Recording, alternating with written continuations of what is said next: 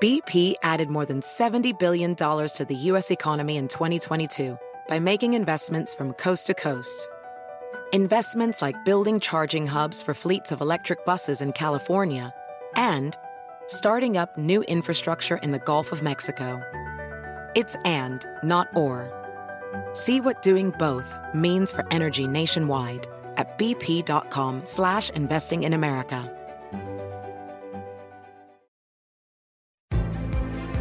Con nosotros el show de Fernando Espuelas, conducido por nuestro experto en política, Fernando Espuelas, aquí en KTNQ 1020 AM.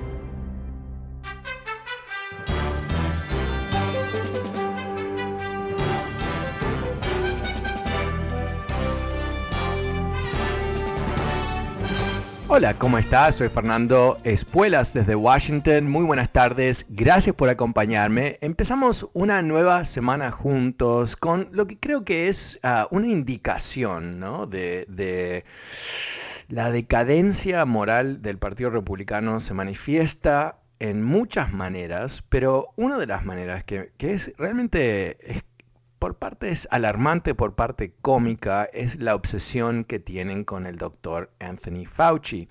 Como sin duda tú sabes, Fauci es considerado el máximo experto de infecciones en el mundo, alguien que ha servido al gobierno de Estados Unidos más de 40 años, un señor, un doctor de 81 años de edad, ganador de todo premio nacional e internacional y visto apropiadamente como alguien que uh, pudo dar toda su vida a lo que es eh, esta lucha sin fin entre, uh, este, entre la humanidad y los virus.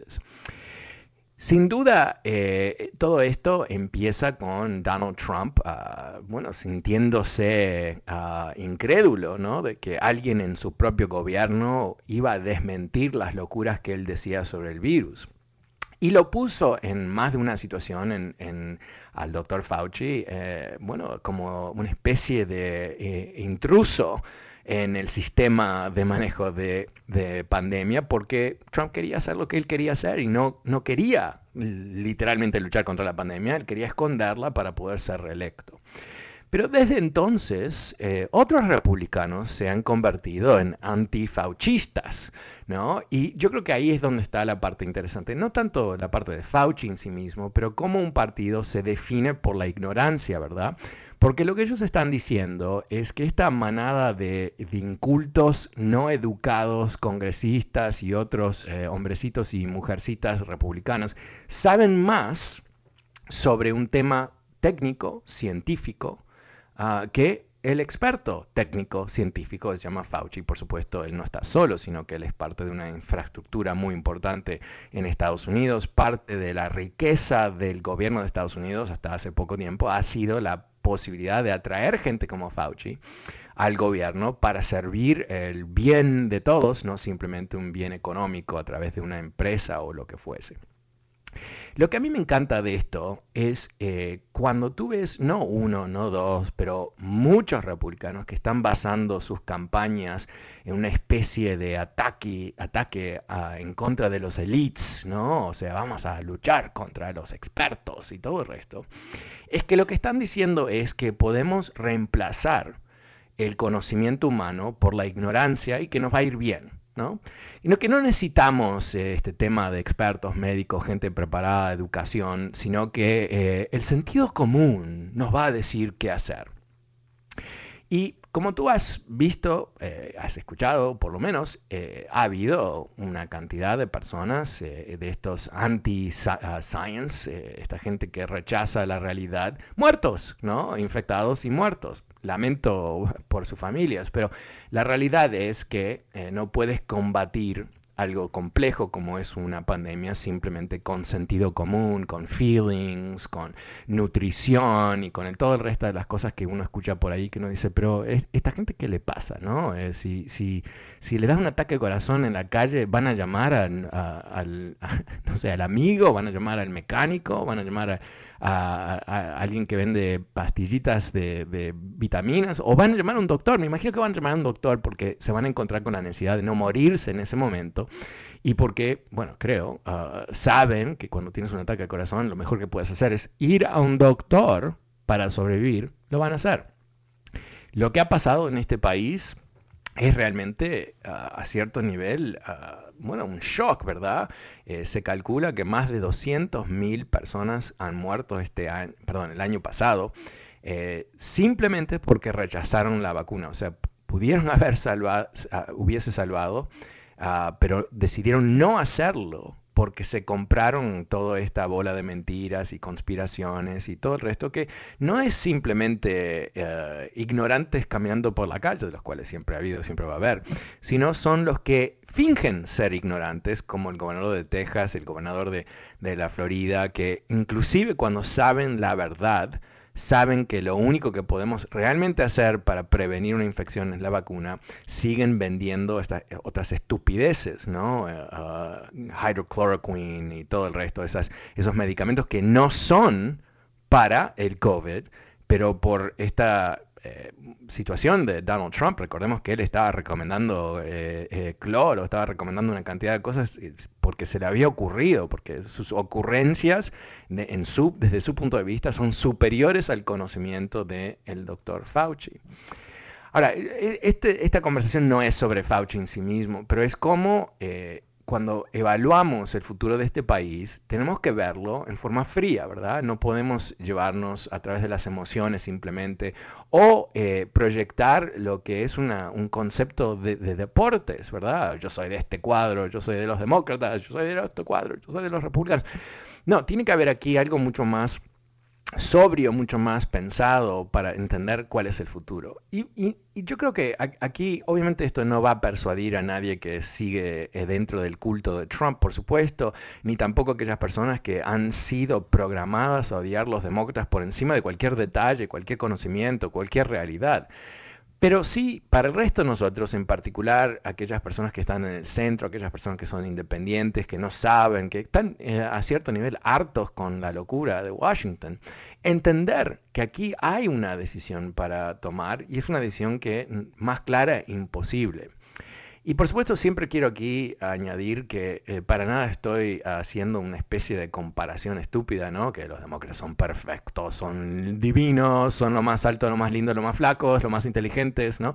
Eso no es lo que estoy diciendo. Estoy diciendo que eh, en lo que es un panorama eh, de dos partidos, y, podemos tener toda la conversación que tú quieras sobre necesitamos más partidos, ok, perfecto, pero hay dos en este momento y los dos, eh, si hacen algo muy bien, es crear un, duopolio, ¿no? Dos eh, controlan el sistema político, ok. Eh, ¿Realmente podemos apostar a un partido que rechaza el conocimiento humano? Porque olvídate de ciencia, anticiencia. el problema es que el nivel de educación en este país es bajísimo, en general. Es bajísimo, es bajísimo. Entonces, eh, eh, eh, hay millones y millones de personas que, inclusive dicen, yo creo en ciencia o no creo en ciencia. Bueno, la ciencia no está dependiendo de que nadie crea, la ciencia describe el mundo natural, existe sí o sí. Ah, si yo nunca voy a ver un pingüino en, la Antártida, igual existe el pingüino, ¿no? o sea, no depende de mi observación que ese pingüino exista. Ah, la ciencia no depende de creencias, no es una religión, no reemplaza religión, no tiene nada que ver con fe, tiene que ver con la descripción de cosas. Y, poder adjudicarles a esas cosas una realidad objetiva porque lo medimos. Eh, si decimos que alguien es alto, ¿cómo, ¿por qué decimos eso? Porque los medimos, ¿no? seis pies o lo que sea. Ah, si, decimos que alguien es ah, muy inteligente, muy brillante, también lo podemos medir, ¿verdad? Hay IQ y otros, otras maneras de medir inteligencia. Y la ciencia es nada más que eso, es la medición del universo, obviamente con muchísimo conocimiento, y cuando empiezas a medir las cosas y las comparas, ¿en qué terminas? Bueno, terminas en eh, evaluar la diferencia entre cosas, eh, empiezas a entender eh, por qué estamos ¿no? El por qué estamos en este universo, ¿no? Pero por qué las cosas funcionan a cierto nivel en este universo. Y eso, una vez más, no tiene ningún tinte ideológico, es simplemente ciencia, conocimiento de la naturaleza. Entonces, cuando el enemigo mortal de Estados Unidos, más allá de China y Rusia y otros más, eh, es un virus, ¿no? es un ente biológico, es algo que existe en el mundo natural, pero tiene la capacidad de liquidarnos, como lo hemos visto, casi un millón de individuos en Estados Unidos han muerto. ¿Cuál es la respuesta? ¿Cuál es la respuesta? Ah, y tú tienes que, preguntarte, ¿no? Las personas que, siguieron apoyando a Trump después de todas esas cosas que él dijo, eh, las mentiras sobre la pandemia, el cloro, eh, a crear dudas sobre las diferentes estrategias que se saben que funcionan para cuando hay una, una, ah, una pandemia explotando sobre la humanidad sin vacunas, eh, ¿Qué es lo que haces? Bueno, tratas de separar a la gente, tratas de, imponer ciertas medidas para proteger el pueblo, para darnos suficiente espacio para encontrarnos con esa solución. Pero inclusive cuando se encuentra la solución, o sea, las vacunas, ¿qué es lo que hace Trump? Desmiente, o sea, esconde que tomó la vacuna, no, no completamente calladito, habla más sobre estas estos medicamentos fantasías, estos medicamentos ah, mentirosos. Eh, él desafía el conocimiento. Recordemos cuando él hizo ese show por, no recuerdo cuánto tiempo, no sé, semanas por lo menos, de dar esos briefings de la Casa Blanca, donde en vez de dejar que los expertos hablan, él hablaba, ¿no? Como que él podía bla, bla, bla, bla, bla, bla, bla, y hacernos olvidar de la realidad. Te cuento esto porque, porque yo creo que él eh, no es eh, un líder en el sentido de que él está pensando a dónde llevar su gente, sino que él es alguien que refleja una especie de estadounidense. ¿No? Refleja la idea de que los expertos no son reales, que cualquiera puede ser experto, que, él hizo las vacunas inclusive. No, cuando él habla de eso, ¿no? Eh, yo creo que es significativo desde este punto de vista. Porque él está hablando a ciertas personas que literalmente se creen que él hizo las vacunas, de alguna manera, ¿no? De que él eh, tuvo un papel protagónico en la creación de las vacunas. Y el problema con eso, más allá que no es verídico, que es una mentira, es que al fin y al cabo, no, al fin y al cabo fueron miles de científicos a través de más de 20 años y si contamos toda la, la ciencia que se tuvo que desarrollar antes de esos 20 años para llegar al conocimiento justo para desarrollar estas nuevas vacunas, eh, eh, que él no le dé crédito a los autores de esa increíble invención humana, que son estas vacunas muy modernas que usan una tecnología que se llama NRA, creo que es.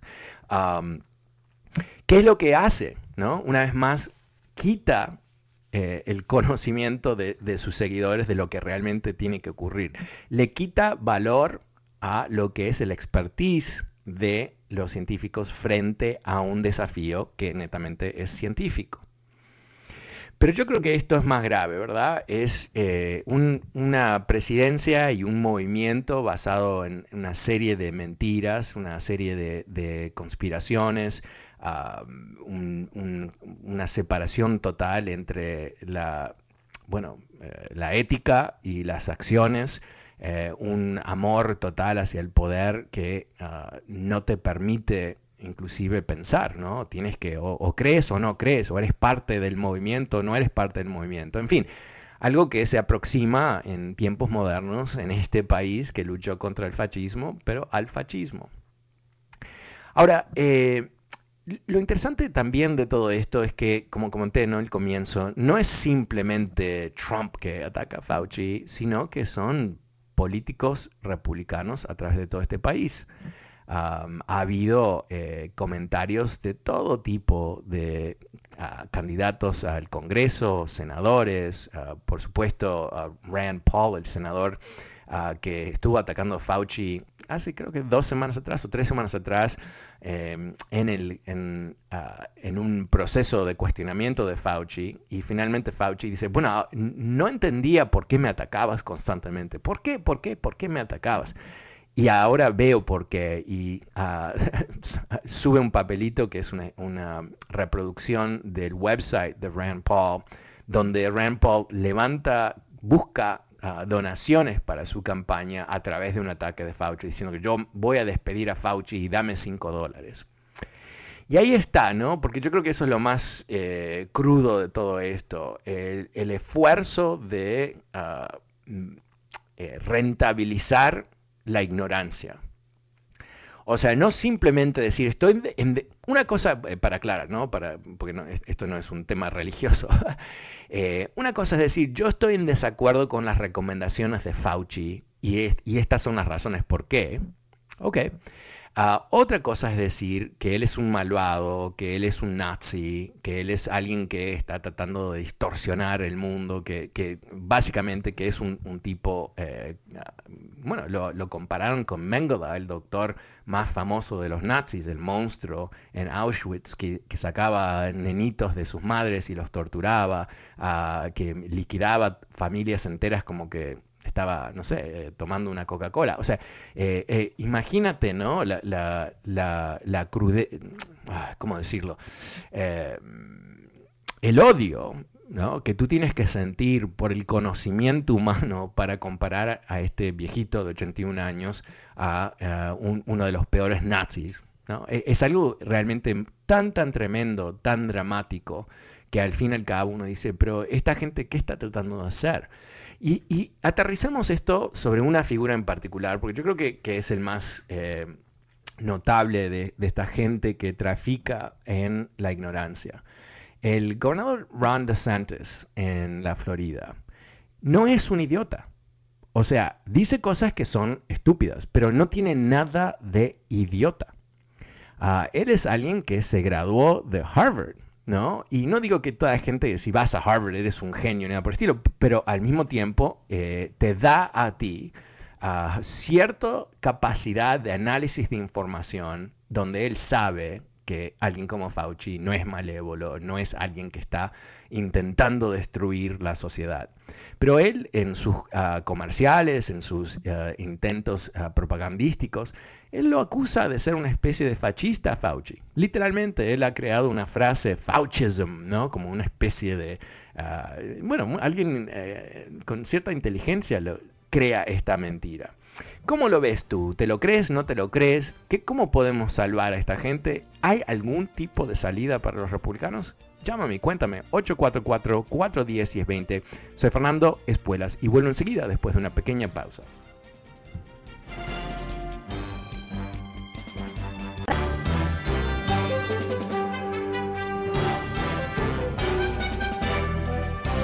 Hola, ¿cómo estás? Soy Fernando Espuelas, el número es 844-410-1020.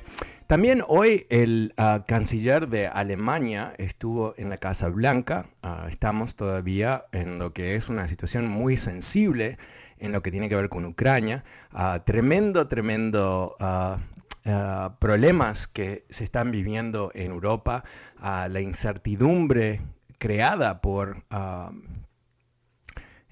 la, perdón, tuve un problema técnico aquí un segundito, es, me empezó a, hacer un flash la pantalla, perdón, como que me dejó ahí un poco, pero en fin, eh, un problema muy grave en lo, con lo que sigue siendo este esta situación de ah, tropas rusas, más de 100.000 tropas a través de todo ah, el norte y el sur de Ucrania, ah, una expectativa, dice la Casa Blanca, que en cualquier momento puede haber un ataque, inclusive en momentos donde no ha habido ninguna indicación de los rusos que están por tomar esa acción.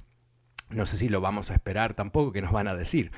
Lo que también es interesante es cómo los aliados han empezado a publicar parte de la inteligencia sensible que han descubierto sobre los planes rusos. Ah, hoy se, se dice que hay oficiales rusos que están muy desconformes con esta idea de empezar una nueva guerra en Ucrania, que no va a ser tan fácil como uh, los mandamás en el Kremlin piensan. Uh, la semana pasada los ingleses dijeron que eh, el plan de los rusos era invadir Ucrania, atacar Kiev, la capital, y reemplazar el gobierno electo democrático con un gobierno títere. Y esto es interesante porque usualmente no escuchamos la inteligencia que tienen los gobiernos. Y yo creo que esta táctica es tremendamente interesante porque lo que están haciendo, no solamente nos dicen a nosotros, le están diciendo a los rusos que una sorpresa va a ser muy complicada.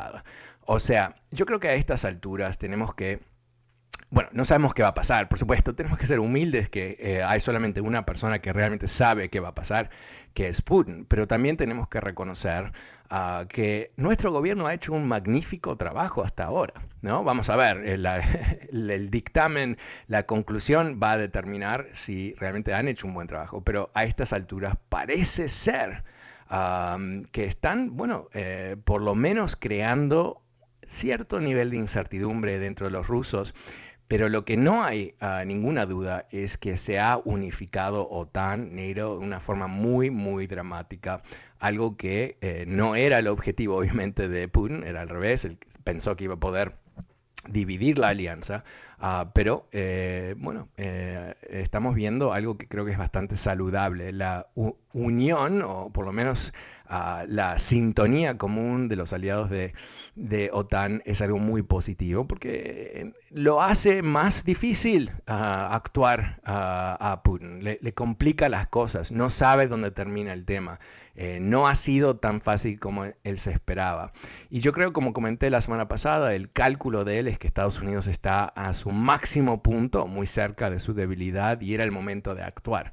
Uh, algo que parece no le ha funcionado, por lo menos hasta ahora. Vamos a ver pero yo creo que estamos, eh, bueno, voy a ser optimista, creo que estamos eh, yendo hacia un rumbo, positivo. Ok, vamos a ir a las líneas, el número es 844-410 y 20. Pasemos con Roberto. Hola Roberto, ¿cómo te va? Buenas tardes. ¿Cómo lo ves? Uh, buenas tardes, Fernando. Gracias por atender mi llamada. Tengo un comentario, a ver qué, qué opina. Uh, vi una conferencia que dio Mike Pence acerca de que dijo que Donald Trump estaba equivocado con respecto a, lo que pasó eh, cuando para el ataque del 6 de enero, que quería que, querían parar el conteo de votos por uh, y Mike Pence dijo que él no tenía el poder para parar el conteo de votos y que la elección le pertenece al pueblo y nada más que al pueblo.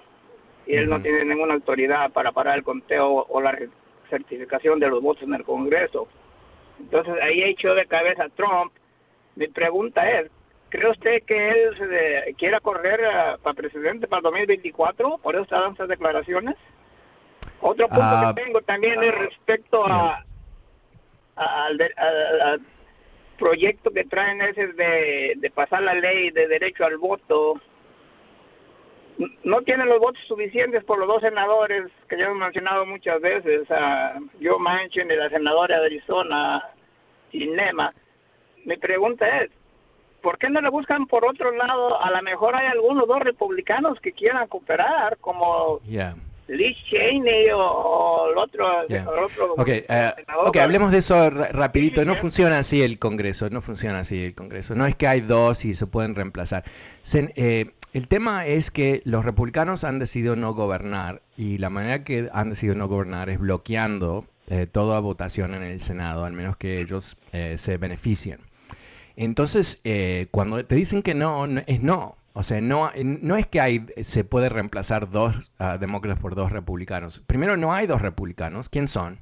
Uh, Liz Cheney es, una congresista, está en la Cámara de Representantes. Pero en fin, necesitan 60 votos para poder avanzar. ¿Por qué necesitan 60 votos? Porque los republicanos han determinado utilizar el filibuster, ese requerimiento de 60 votos, para todo. Algo que no era el caso hasta hace 10 años atrás. Entonces, eh, ellos están forzando que los demócratas sean unánimes en todo. No puede haber nadie que difiere, porque ellos sí son unánimes en oposición. Entonces, eh, no se va a poder aprobar una, reforma de, los derechos de voto y todo esto, al menos que se encuentren por ahí, algún lado, 10 republicanos que estén dispuestos a votar a favor. y, pero lo de la manera que tú me lo preguntas, es exactamente lo que los republicanos están tratando de lograr.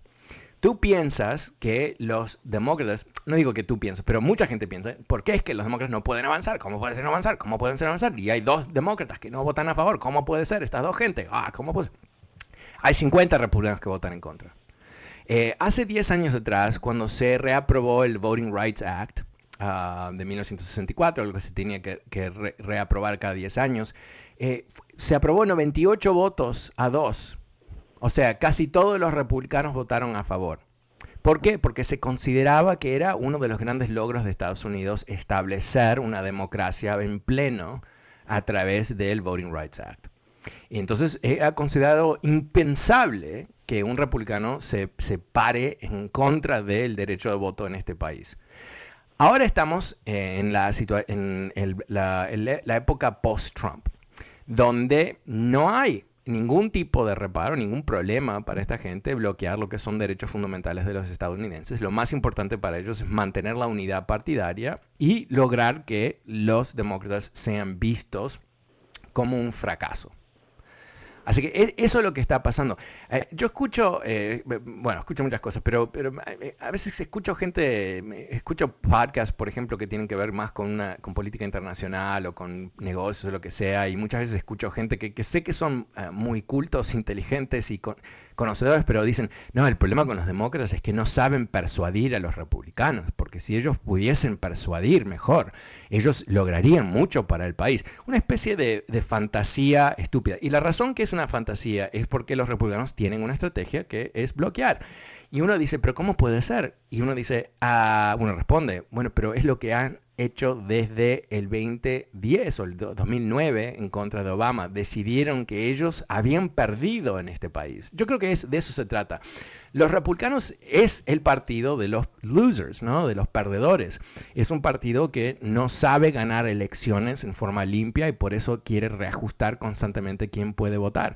Es el partido que en varios estados prohíbe que tú le traigas agua a un votante que está haciendo cola para votar. O sea, eh, imagínate la debilidad que deben sentir en, en su alma para decidir que es buena idea quitarle la posibilidad de darle ayuda como agua a un votante.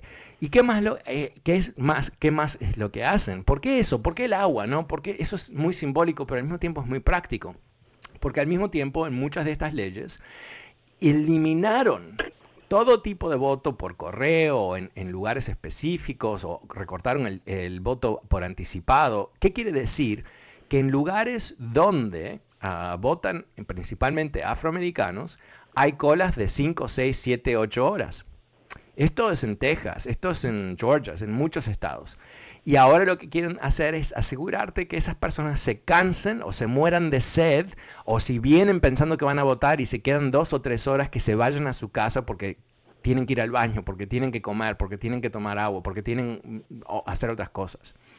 Entonces, eso es lo que nos enfrentamos pensar que hay una solución de los demócratas hacia afuera no es real. La única respuesta, y esto es porque es tan complejo la situación en la que estamos, es que los demócratas ganen una mayoría más amplia. Ahora, si quizás hubiese, vamos a decir, en vez de 50 escaños eh, de los demócratas y 50 de los republicanos, que hubiese 52 de los demócratas y 48 de los republicanos, eso cambiaría mucho porque eso le quitaría a los, cada individuo de esa mayoría de 50, ¿no? una, mayoría muy, muy escueta, eh, el gran poder. Cuando Manchin dice yo no, no voy a decir sí a esto, él, sabe que no, no, va a surgir un republicano por ahí que dice, ¿saben qué? Yo quiero que la gente vote. Yo quiero darle eh, la seguridad al votante de este país que eh, estamos en un país moderno y no vamos a permitirle que le quiten el voto. No, no hay ningún republicano que va a decir eso. Pero si hubiese un par de, demócratas más, esa dinámica cambia. Sin duda va a haber otras complicaciones, pero esa es la dinámica. Ahora, volviendo sobre tu primer comentario sobre Mike Pence, ¿por qué dio este discurso? ¿No? Él dio este discurso porque está en una situación muy compleja. Primero, antes que todo, fue el sirviente más fiel Donald Trump hasta tal punto que se rehusó a robar las elecciones. Y ahí es donde Trump utilizó todo el poder mediático que él tiene para tratar de, presionarlo. Chris Christie, ayer, el ex gobernador de New Jersey, que fue el mayordomo de Trump por un tiempo, ah, dijo que lo que hizo Trump se tiene que entender como algo muy básico. Incitó el ataque al Capitolio para presionar a Pence y el Congreso de revertir el resultado de las elecciones. O sea, intentó usar la violencia para terminar con las elecciones. Ahora, Mike Pence pudo haber dicho algo mucho más significativo de lo que dijo, porque él no dijo Trump mintió, él no dijo Trump uh, las elecciones no fueron robadas, tampoco dijo eh, Biden es mi presidente, es legítimo, por supuesto tenemos que darle nuestro respeto, no dijo nada de eso, porque lo que Mike Pence está intentando hacer, vamos a ver cómo le va, es posicionarse como un candidato viable para el 2024. Su sueño es ser presidente. Todas las mañanas cuando se está cepillando los dientes, dice presidente, presidente, presidente, presidente al espejo. El problema es quién apoya a Mike Pence. Mm, no es muy claro quién apoya a Mike Pence. Pero yo creo que la apuesta que él está haciendo es que Donald Trump o se muere o va a la cárcel y no va a ser candidato, o está tan dañado que no puede ser candidato, en cuyo caso, si se despega el tema, bueno, quién sabe, ¿no? Un ex vicepresidente, usualmente en el Partido Republicano eh, hay una especie de herencia, ¿no? Eh, el, próximo usualmente tiene un papel institucional o está, eh, de alguna manera está identificado como uno de los potenciales líderes. Y él debería ser uno de ellos, ah, por tradición más que nada. Pero el tema es que él eh, no puede oponerse a Trump, ah, pero si no se opone a Trump también va a quedar ahí como un idiota, ¿no? Porque recordemos qué es lo que estaban diciendo eh, los que atacaban el Capitolio. Hang Mike Pence. Cuelguen a Mike Pence. o sea, eh, imagínate ser el blanco de un intento de violencia, inclusive estaba ahí con toda su familia, que el presidente de Estados Unidos, tu jefe, sabe que está ocurriendo y no te protege. Entonces el discursito que él dio creo que fue útil porque de alguna manera empezó a separarse de Trump, empezó a, decir lo obvio, ¿no? Que ningún vicepresidente de Estados Unidos puede decidir por sí mismo quién es el próximo presidente, algo que es tan estúpido a cierto nivel que es difícil encontrarnos con la lógica. Pero eso es lo que, lo que pretende Trump, eso es lo que él está diciendo. Ah, muchísimas gracias, Roberto. El número es 844-410-1020. Soy Fernando Espuelas. Vuelvo enseguida con más de tus llamadas. Este es el último corte comercial de la hora. No te pierdas todas las llamadas que siguen. Vuelvo enseguida.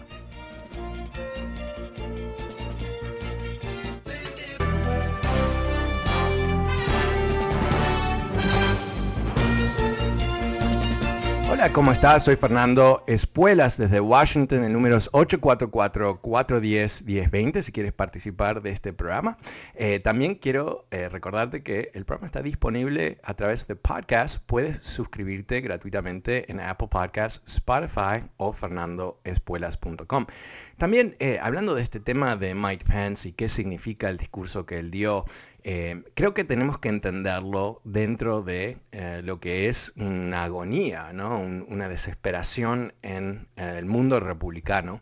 el deseo de ciertos individuos de tratar de recuperar el partido que existía antes de Trump, el reconocimiento de muchos otros que ese partido no vuelve y también la búsqueda de quién va a ser el heredero de Trump. No digo literalmente, pero vamos a decir que eh, este va a ser un año largo para Donald Trump. Ah, estamos viendo lo que es el progreso, lento, lento, lento progreso ah, de las investigaciones contra él. Pero como te comenté eh, la semana pasada, ¿no? las declaraciones de Donald Trump en Texas, eh, no este fin de semana, sino el anterior, eh, diciéndole a la gente que, quiere gigantescas manifestaciones si él es imputado y todo eso, nos dice muchísimo sobre su estado de, mente, ¿no? ¿Qué, ¿Qué es lo que él piensa que va a ocurrir?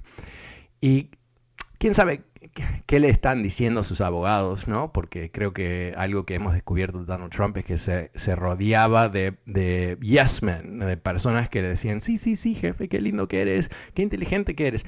Así que no sabemos si a él le están diciendo la verdad del riesgo que él está corriendo con estas imputaciones, con estas investigaciones. Ah, y yo creo que alguien como Mike Pence, que ha estado toda su vida eh, buscando cómo subir, cómo llegar a las grandes ah, ligas, cómo convertirse en presidente, él tiene una situación muy insólita. Por parte, él es el heredero natural de Donald Trump, fue el vicepresidente, eh, él puede argumentar que sabe cómo manejar el gobierno y todo lo que cualquier vicepresidente puede decir. Y también puede darse el lujo de decir, como ha dicho, ¿no? Nuestra administración fue un tremendo éxito. bueno, ok, pero está bien. y lo que yo me comprometo a hacer es seguir adelante con estas políticas tan brillantes que el presidente Trump y yo llevamos a cabo. Pero el problema es que, más allá de lo que, y sé que los republicanos están más que contentos con la invasión de, ultraderechistas de la Corte Suprema, los jueces, eh, los bajos impuestos para la gente rica. O sea, estas cosas son ah, un manjar para, para los trumpistas. El problema que también tiene Pence es que, eh, bueno, la, herencia de, Donald Trump es está envenenada. Eh, es la herencia de una persona que intentó destruir, destrozar el proceso constitucional. Entonces, eh, hay ciertos republicanos no trumpistas que dicen, ¿cómo vamos a ganar elecciones en el futuro atados a esta mentira? ¿Cómo logramos ah, superar eh, eh, esta historia tan, tan ah, violenta, tan, tan fea de lo que ocurrió. Y como todo, ¿no? Hay un grupo de personas en este país que no se informan, que, están muy conformes estar dentro del culto de Trump y, odiar a los demócratas es más importante que amar la Constitución. Lamentablemente eso es lo que tenemos a estas alturas. Pero hay millones de personas más de las cuales necesitas para crear una coalición y para ganar elecciones, que yo creo que que no van a estar de acuerdo con, estas cosas, que no, se van a anotar para un, partido radical, porque de eso se trata. Yo creo que, es algo, eh, si los demócratas tuviesen en algún momento la capacidad de comunicar bien, algo que mm, bueno, no, es demasiado obvio que, lo, que lo pueden hacer. Yo creo que tienen que empezar a hablar de los republicanos en otra forma. Yo creo que tienen que comunicarle, eh, no a los demócratas, no a la gente más a la izquierda, pero a la gente en el centro, que el Partido Republicano no es el partido conservador en este país. Eh, es un partido hoy, ¿no? No históricamente, pero es hoy un partido radical. Es un partido que quiere deshacer con los eh, esquemas eh, constitucionales que han, bueno, nos han servido bastante bien, que buscan ese choque perpetuo, que, buscan la división, que se posicionan como un partido eh, de alguna manera racista, ¿verdad? En donde uno de los argumentos de Donald Trump eh, en su discurso en Texas eh, hace una semana atrás era que, que, lo persiguen a él racistas, ¿no? ¿Y, qué es lo que él está diciendo? Que el hombre blanco es la víctima del racismo en este país. Algo que, si lo piensas, ¿no? Es, es, es tan loco ese concepto, pero es lo que él está vendiendo él está vendiendo la idea de que al fin y al cabo, si tú te sientes desconforme en este país, a una persona blanca, eh, la razón por qué las cosas no, van bien es porque hay un, esfuerzo racista en contra tuyo. Y, cuando lo pensamos, ¿no? Cuando, tú le nutres a, millones de personas la idea de que son víctimas, y no es verdad, es, posible que sean víctimas, pero no son víctimas de, afroamericanos, no son víctimas de latinos o de gente de China, son víctimas de un sistema que ha premiado la riqueza sobre la clase media. Ah, un, proceso económico de décadas ya, en donde si tú tienes capital, bueno, es, este es un paraíso, y si tú eres un trabajador, no. ¿No? O sea, eh, la idea del sueño americano está basado en qué? Bueno, está basado en el esfuerzo, en, que cualquiera, si realmente se aplica, estudia, trabaja, eh, suda, eh, puede llegar a lo que sea. No es el caso en este país. Lamentablemente, no lo digo esto con ningún tipo de, felicidad, ¿no? Eh, pero no, o sea, en este país para tener éxito hay muchas cosas que se tienen que alinear.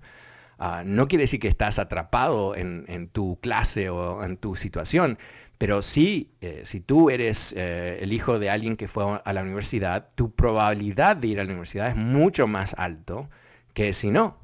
Ah, si, tú eres, eh, si tus padres ah, son dueños de casa, tu posibilidad de comprar una casa es mucho mejor. ¿Por qué? Porque tienes capital en tu familia para poder lograrlo.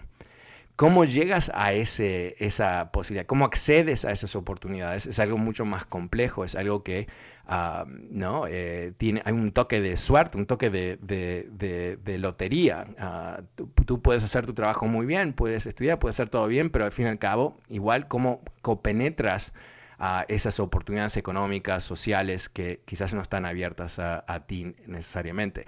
Esto es lo que yo creo que eh, ha sembrado eh, el republicanismo de los últimos 10 o 15 años. Eh, esta tensión. Y, volvamos a, lo fundamental. yo creo que con el tiempo nos hemos olvidado la respuesta feroz, feroz en contra de Barack Obama, ¿no? Eh, un tipo que no era para nada radical, eh, un centrista, alguien que no propuso, literalmente no propuso nada radical. Obviamente un demócrata no iba a proponer cosas republicanas, pero nada radical. Eh, y lo lo reposicionaron a él como una especie de socialista, marxista, africano, ¿no? Maldito foráneo que vino a robarnos el país y, hacernos, no sé, eh, eh, aplaudir a afroamericanos, no sé, cosas que no son lógicas, ¿no? Porque lo que están vendiendo es el miedo. Y también la idea, que yo creo que es muy poderosa en este país. Eh, si tú fuiste una de estas personas o tus padres fueron estas personas que habían tenido éxito laboral en, el Estados Unidos industrial ah, después de la Segunda Guerra Mundial, los años 50, 60, 70, inclusive hasta los 80, eh, la famosa, ah, el famoso trabajo en General Motors, ¿no? que te pagaban 50 dólares la hora con tremendos beneficios, descuentos para comprar un automóvil, el trabajador podía comprarse su casa, mandar a su hijo a la, a la escuela que quería y todo el resto.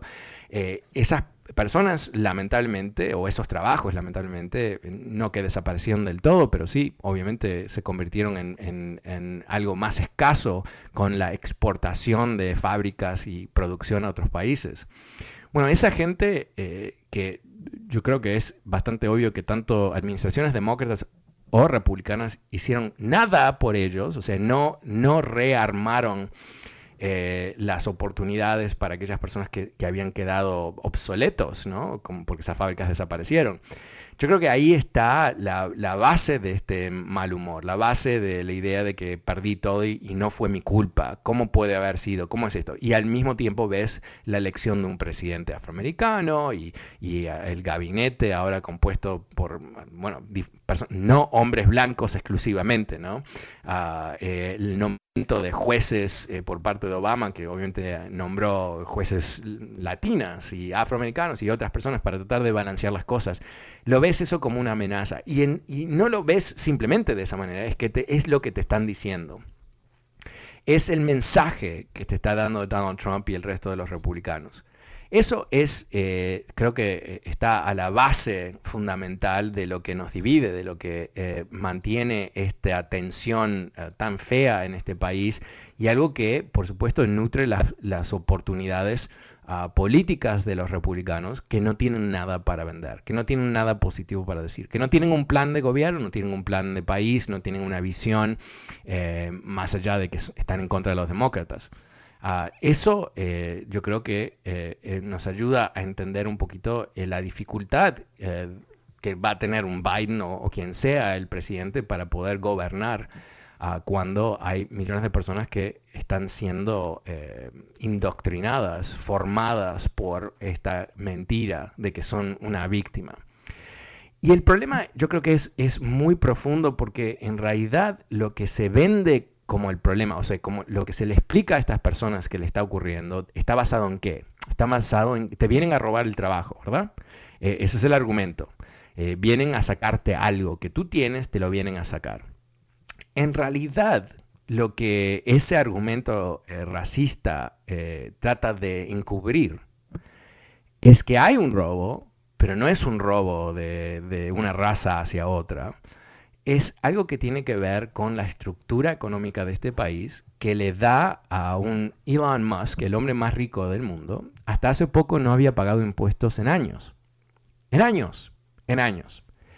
Y bueno, eh, no, estaba eh, violando la ley, es que las leyes están creadas de tal manera que si tú tienes ese nivel de fortuna a través de diferentes tipos de maniobras que son legales, ¿no? Yo no lo culpo a, Elon Musk por usar las leyes para beneficiarse. Obvio que lo va a hacer, es lo más normal del mundo. Ah, pero imagínate, el hombre más rico del mundo hasta hace poco no había pagado nada de impuestos en años y años y años y años y años. Mientras tanto, una persona que trabaja eh, minimum wage paga impuestos todas las semanas o cada quincena, una vez por mes. O sea, todos pagan impuestos. Y cuando uno ve, por ejemplo, el porcentaje de impuestos que paga un trabajador en impuestos de venta, o sea, sales tax y otros impuestos más que todos pagamos como parte de nuestra vida, eh, el porcentaje de su sueldo que va a impuestos es altísimo comparado al hombre más rico del mundo que no paga impuestos. si, tomas eso, esto es el ejemplo más dramático quizás, pero la realidad es que la falta de recursos en este país, la razón por qué hubo todo este gran show para eh, reinvertir en infraestructura como si fuese lo más wow del mundo, ¿Es por qué? Porque por años y años y años no han invertido suficiente. ¿Y cuál es el argumento de los republicanos para no invertir? Es que no, que tenemos un déficit, tenemos un déficit, ¿no? Que nunca lo dicen cuando hay un presidente republicano. Cuando hay un presidente republicano, el déficit no existe. Pero en fin, eso es lo que ellos dicen. Ahora, ¿cómo se cura el déficit? Mm, ¿Cómo será? Bueno, sí, puedes bajar tus gastos, pero si no estás invirtiendo suficiente, ¿cómo vas a bajar tus gastos? No, necesitas más ingresos. Ah, ¿cómo se hace eso? Ah, tienes que subir los impuestos. No, eso es intocable. ¿Cómo puede ser? No vamos a tocar los impuestos. No, todo, todo el, universo funciona con bajos impuestos, aparentemente. Ah, si lo tocas es el fin de la prosperidad de Estados Unidos. Entonces ahí está, ¿no? Eh, eh, es imposible que una persona que está en Ohio, que 20 años atrás, 15 años atrás, 10 años atrás perdió su, su tremendo trabajo en General Motors, explicarle que en realidad su trabajo se fue, no porque vinieron emigrantes de México, no porque afroamericanos ahora eh, estudian, lo que sea, no sé, eh, sino ¿por qué? Porque creamos un sistema económico en este país donde cuando General Motors manda una empresa, ah, perdón, una fábrica a México, donde sea que la mande, recibe un beneficio impositivo. Ya. O sea, eh, ahorran dinero no solamente en la parte operativa, pero en sus impuestos. Entonces creamos un, esquema perfecto para que los capitalistas, yo no soy anticapital, pero los capitalistas puedan seguir ganando. Eh, no importa a General Motors, si ellos hacen un automóvil en Michigan o lo hacen en México, no, les importa, excepto que en, Michigan quizás eh, la ganancia de ese ah, auto son mil dólares y cuando viene de México son diez mil dólares. Entonces, eso es lo único que les importa a ellos, los trabajadores y todo eso. Bueno, quizás ah, les importa a cierto nivel, pero no demasiado. Cuando sumas toda esa distorsión económica porque hemos decidido que la gente más rica de este país no tiene que pagar impuestos y son los más beneficiados y siempre hay un beneficio adicional, te comento ¿no? que eh, eh, tú sabes muy bien que, eh, los impuestos a tu sueldo al máximo son más o menos 39% aproximadamente. Si tú inviertes capital, o sea, tú vendes, compras y vendes acciones, pagas 20%. O sea, eh, las personas que, ah, no trabajan, efectivamente, trabajan, pero mi punto es que no trabajan por un sueldo, sino que trabajan con inversiones, pagan bajísimos impuestos, bajísimos impuestos. Entonces, ¿qué es lo que ha pasado en este país? Eh, hemos eh, distorsionado el esquema total en donde, al menos que tú ya tienes dinero, es muy difícil llegar a ese dinero. Y si estás en una situación ahí en el medio, ¿no? Una especie de clase media eh, muy precaria, donde no calificas para ciertos subsidios, pero no tienes suficiente dinero para, eh, para vivir en forma normal o sin estar presionado o sin siempre estar ahí uh, teniendo que financiar un déficit con una tarjeta de crédito, ¿qué haces? Ahí está la desesperación. Y entran los demócratas para decirte que en realidad ah, eh, eh, esto tiene que ver con, con tema de clases, tiene que ver con ah, eh, cosas esotéricas, ¿no? no son prácticas, en vez de decir ah, algo mucho más sensato, que es, ¿saben qué? vamos a tener que reacomodar los impuestos de tal manera que haya un alivio para eh, trabajadores clase media y que las personas de máximo ingresos pague algo justo. Una de las cosas que se ha hecho en este país que realmente es desastrosa es se quitó básicamente el impuesto a la herencia. O sea, eh, antiguamente eh, las fortunas no podían sobrevivir intactas de generación a generación. Y la razón por eso, sencillamente, era para que no se acumule grandes fortunas que a su vez eso genera una especie de concentración de dinero en pocas manos que quita oportunidad al resto de la población. No solamente eso, pero quita tremendos recursos al gobierno federal. ¿Y por qué quitaron ese impuesto a la herencia? Porque una vez más este, esta, esta política de Estados Unidos prima a los ricos sobre los trabajadores. Ese es el problema que están viviendo los estadounidenses. Hay una injusticia total creada por su propio gobierno. Y lamentablemente, eh, hasta que no se ah, eh, reacomoden las cosas a cierto nivel, ese dolor, esa tensión se va a explotar por parte de los republicanos para dividir el país. Bueno, esa es un poquito la situación este lunes, cuando empezamos la semana, pero volvemos mañana como siempre, vuelvo, mejor dicho. así que no te pierdas el programa, te recuerdo una vez más que te sumes a esta campaña política a través de Twitter. Uh, búscame, Fernando Espuelas, la campaña se llama Latinos for Democracy. Espero que puedas sumarte, es muy fácil, haces un like, un retweet pones tu mensaje y eres parte de este movimiento. Bueno, me despido, soy Fernando Espuelas. Muy buenas tardes, gracias y chao. BP added more than $70 billion to the U.S. economy in 2022 by making investments from coast to coast. Investments like building charging hubs for fleets of electric buses in California and starting up new infrastructure in the Gulf of Mexico. It's and, not or. See what doing both means for energy nationwide at bp.com slash investing in America.